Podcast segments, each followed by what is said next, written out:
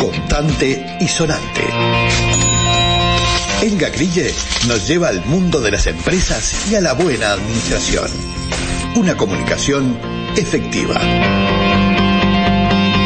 Elia Grille, que es nuestra columnista, es máster en Administración y Empresas, tiene su página web www.consultoriegestion.com.uy y si quedan con dudas, más allá de lo que nos va a contar ahora, pueden comunicarse con ella por el WhatsApp al 098 45 45 65. Allí van a encontrar a Elga Grille. No la llamen en este momento porque está ocupada y está hablando por teléfono con nosotros. Hola Elga, ¿cómo te va? Buenos días, ¿cómo están? ¿Todo bien? Todo bien, por suerte. Bueno, hoy estábamos medio en duda de cómo es el tema. A ver, este, ¿de qué vamos a hablar hoy? Veníamos hablando de distintos este, componentes, temas o, algo de cosas de interés de la transformación digital, pero hoy este, voy a hacer un paréntesis en eso, porque ayer estaba escuchando muy atentamente cuando empezaron a hablar de vidrio y de las empresas que se quieren reabrir, reestructurar ¿verdad? Sí. Este, y me gustaría que charlemos un poco sobre eh, la parte de análisis del sector externo y del sector del mercado, digamos, que se debe hacer en, todo plan de negocio. Que en el caso de cuando se reestructuran las empresas, este, o se quieren reconvertir o reabrir, es más que importante porque por algo se, se cayeron, ¿verdad? Sí, sí, obviamente, este, pero además este, ayer hablábamos de algo que tú nos lo explicarás contablemente o no, pero eh, acá había un voluntarismo, no vamos a hablar de en vidrio específicamente, tú vas a hablar más. No, no, no, para nada. Pero en vidrio lo que uno ve es que había un voluntarismo de abrirla. Este, le dieron 17 millones de dólares, le dieron 11 millones de dólares más los intereses que nunca pagó, hoy en vidrio estaría debiendo 17 millones de dólares y no lograron hacerla funcionar. Evidentemente fracasaron en el plan de negocios porque dicen que hay un mercado para el vidrio. Ahora, capaz que sobredimensionaron algunas cosas. Está bueno hablar de, de lo que deberían hacer en forma genérica las empresas, ya no para en vidrio, que hoy nadie la quiso comprar ni en 6 millones de dólares masiva. Este es una empresa a la que se le pusieron 17 millones y no vale 6. Este quiere decir que algo mal se hizo. Pero, ¿qué tendría que hacer una empresa para no pasar por algo parecido? Este, bueno, el, justamente a, eso me refería dentro, a hacer el plan de negocio que tiene muchísimos capítulos. El año pasado estuvimos hablando de, varios de ellos, ¿verdad? Pero hay un punto que no es menor, que a veces por un tema de costos, un tema de, de, conocimiento o de dar con la persona que pueda hacer un análisis más profundo, es el tema del sector donde se encuentra la empresa. ¿Verdad? Hay hay negocios, no yo no, no conozco el negocio de, de, esta empresa que quieren recuperar, pero hay muchos negocios en, Uruguay y en el mundo que se los quiere, es verdad lo que tú decís, con voluntarismo, o sea, quiero abrir esta empresa porque quiero abrirla, no porque hay un sector, porque va a servir.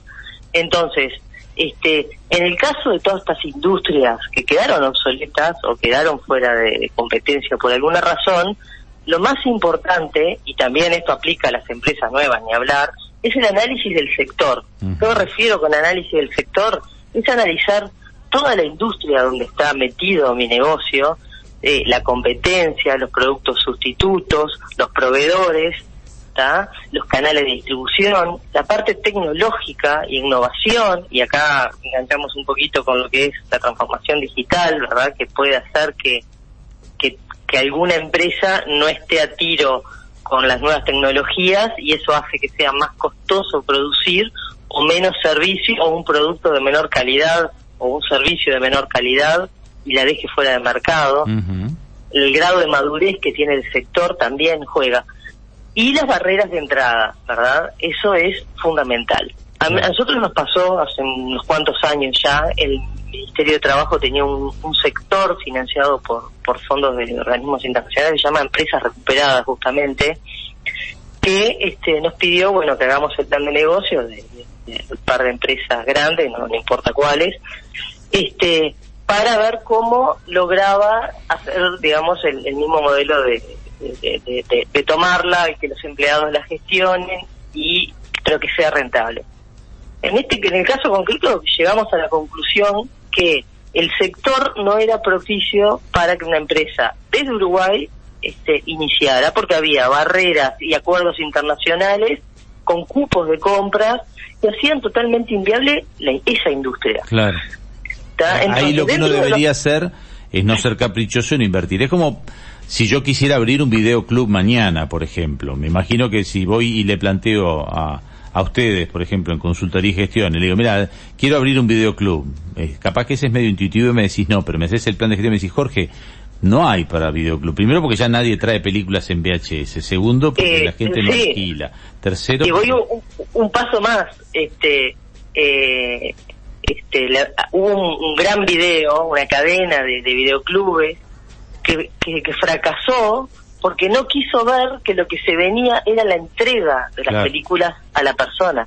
Como es el caso de Netflix. Netflix no nació como streaming. No. Este, y, mató a Blockbuster que se negó a ver esa realidad de que te hacían llegar la película por un catálogo. Luego, bueno, vino toda la parte de Internet, la mejora tecnológica y, y, todas estas señales de streaming son lo que son hoy. Pero bueno, eso fue un, error incluso en las empresas en marcha de no ver la tendencia de dónde estoy este colocado, dónde estoy compitiendo, qué están haciendo mis competidores, qué están queriendo mis clientes, qué valoran, qué no valoran. Y un tema que nunca sale, pero para mí es fundamental, sobre todo en sectores muy maduros que y, que, y que trasciende lo que es la empresa, sino que pasan a, jugar con la normativa, es justamente eso, el estudio de las leyes, la normativa.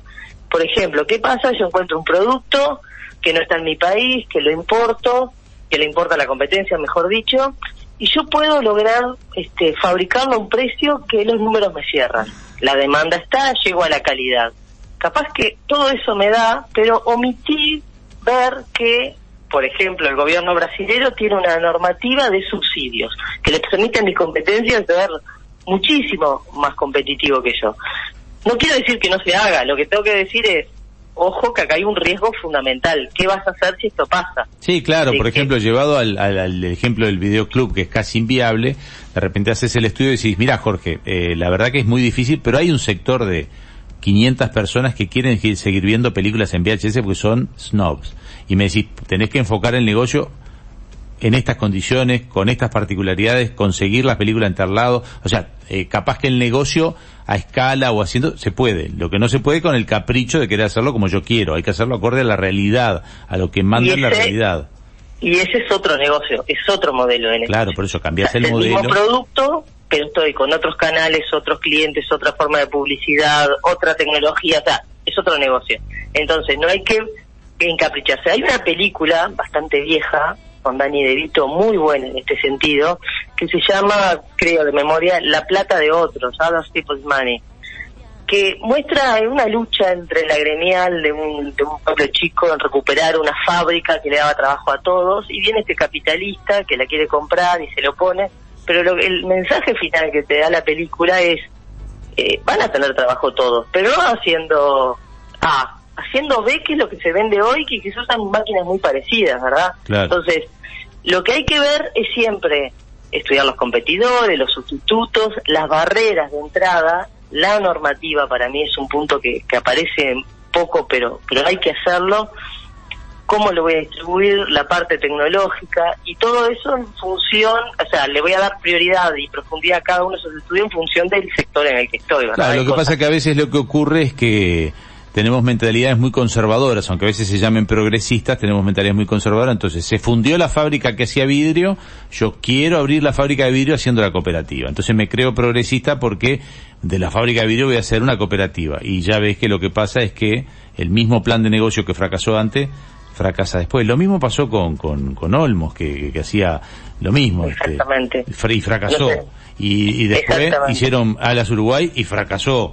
Es decir, ya queda claro que lo que la realidad responde claramente a lo que vos estás contando. La realidad es un y eso y eso es este lo que está este de conocimiento público porque el gobierno se metió de esos casos a nivel privado, me imagino de, de, de, empresarios que insistieron y siguieron apostando por cosas que se veía que, que, que, iba a cambiar, que en el negocio no iba por ahí, o sea, hoy con, hoy con, con, la historia somos todos todos bárbaros, ¿no? Capaz que en ese momento no estaba tan claro, pero hay muchísimas de esas de esas experiencias. Entonces, es un tema que cuando empezás tenés que hacerlo, cuando querés reabrir si te fue mal o hacer un negocio nuevo querés hacerlo, y también en, la, en la marcha del negocio actual para seguir invirtiendo y planteando objetivos que sean sanos a largo plazo.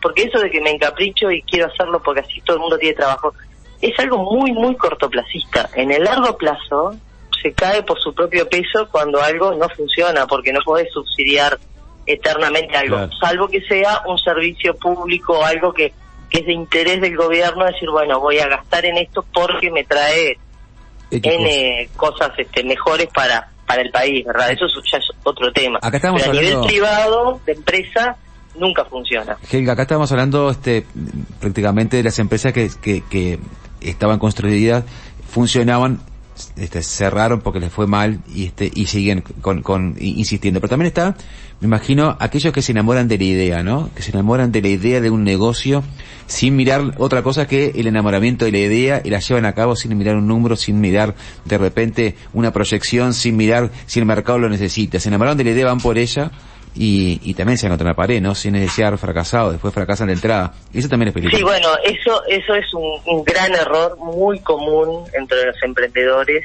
este, de, de, de, buscar algo que, que, les gustó a ellos personalmente, eh, consultar con su entorno cercano y todo, nadie te quiere lastimar y decir, no, esto no, te va a andar, o esto es feo, o esto no sirve.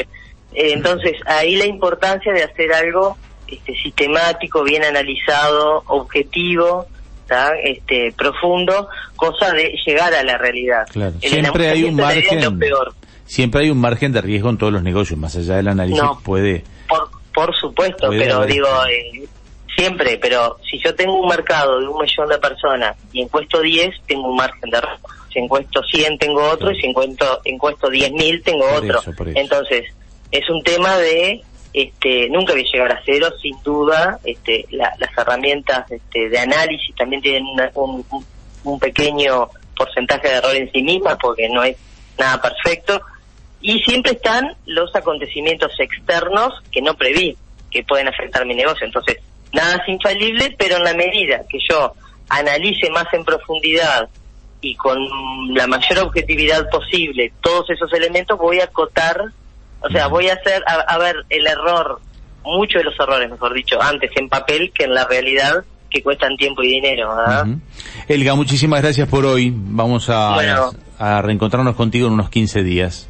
El gusto es mío, muchísimas gracias. Les recordamos que hablamos con la contadora Elga Grille, que es máster en Administración y Empresas, que tiene su página web www.consultorigestion.com.uy o que pueden mandarle mensaje para contactarse con ella y su estudio a través del 098 45 45 65.